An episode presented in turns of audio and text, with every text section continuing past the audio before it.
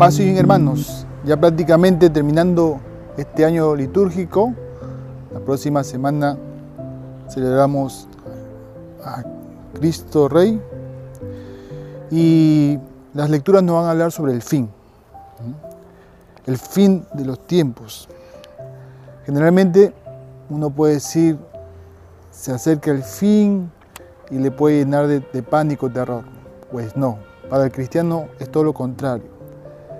Estas lecturas cuando nos hablan del fin es el comienzo, el comienzo de una nueva era, el comienzo prácticamente del reinado de Cristo. Por lo tanto nos debe llevar a la esperanza, esperanza. Este lenguaje metafórico que el Señor nos enseña es para decirnos que el bien triunfa sobre el mal. Y que en esta segunda venida tenemos que anhelarla con alegría. Esta venida de Cristo, no solo en la segunda venida, sino también en nuestra vida. ¿no? Pedirle al Señor que prepare y estemos dispuestos también a recibirlo.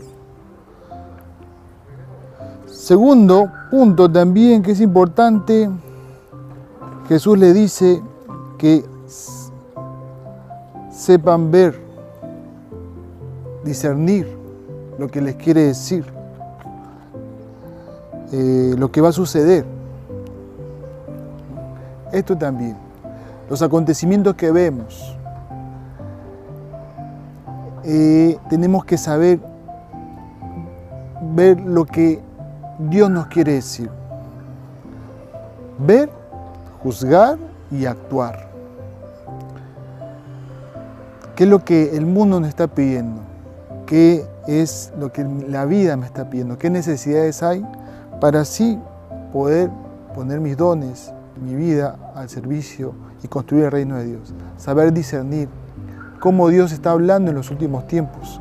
Pero nos está hablando no para asustarnos, sino al contrario, para poner de nuestra parte, para acercar más al reino de Dios, para en la necesidad que veamos pues nosotros poner nuestros dones, nuestros servicios para un mundo mejor.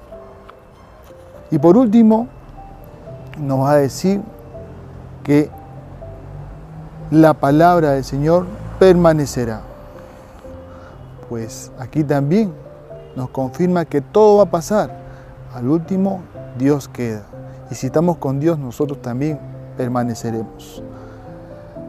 Aferrarse a la palabra, que la palabra no defrauda. En Jeremías 29 nos va a decir esto. Tengo designios de paz y no de aflicción. Me invocaréis y os escucharé. Este este es el mensaje, esta es la palabra. Palabra de esperanza que Dios quiere para nosotros porque nos espera un futuro en victoria con Jesús. Que Dios te bendiga en nombre del Padre, del Hijo y del Espíritu Santo. Amén. Paz y bien.